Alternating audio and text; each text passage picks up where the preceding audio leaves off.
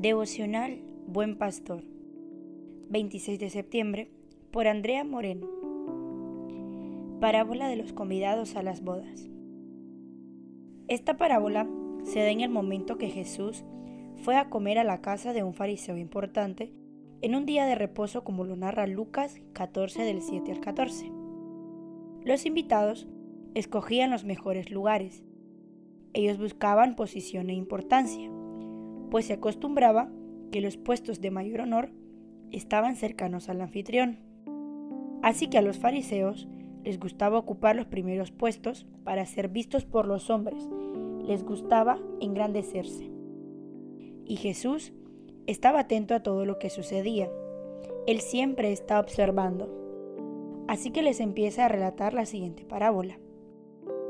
Cuando fueres convidado por alguno a bodas, no te sientes en el primer lugar, no sea que otro más distinguido que tú esté convidado por él.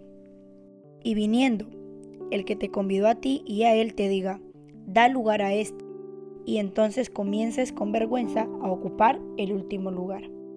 Mas cuando fueres convidado, ve y siéntate en el último lugar, para que cuando venga el que te convidó, te diga, amigo, sube más arriba entonces tendrás gloria delante de los que se sientan contigo a la mesa.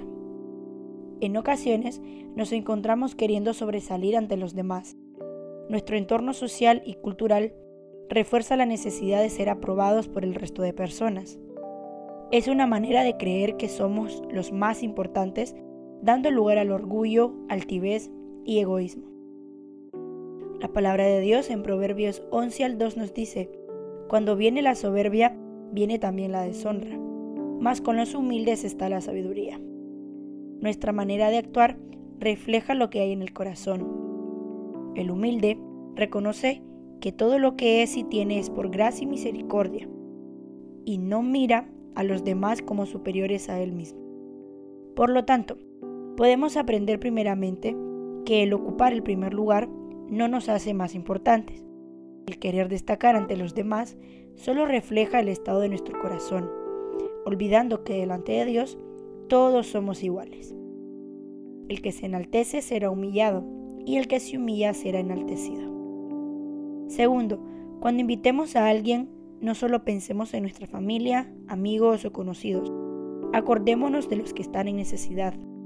Ellos no podrán recompensarnos, pero Dios sí. Todo lo que hagamos aquí es una suma para la eternidad. Recuerda, sembremos para cosechar. Reconozcamos que necesitamos de Jesús en nuestra vida para cambiar de rumbo e ir en la dirección correcta. Él es nuestro mayor ejemplo de humildad. Que Dios te bendiga.